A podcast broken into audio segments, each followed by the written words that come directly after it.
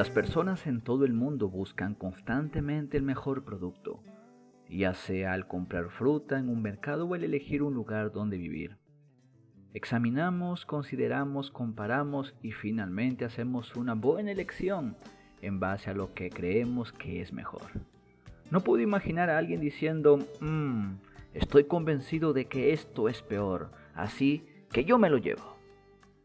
El libro de Proverbios está lleno de comparaciones que nos enseñan un sendero correcto en la vida, debido a que el propósito del libro es darle al lector conocimiento y sabiduría basados en el temor a Dios.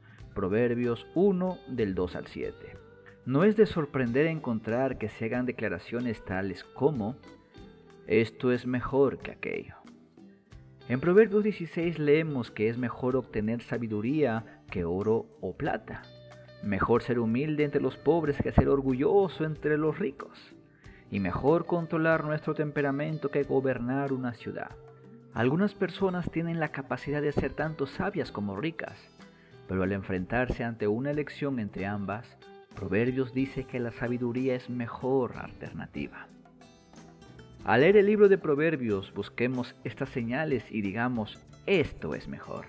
Cuando la palabra de Dios moldee nuestros pensamientos y guíe nuestras elecciones, descubriremos que su camino es siempre el mejor. Y recuerda, un poquito de sabiduría es mejor que mucha riqueza.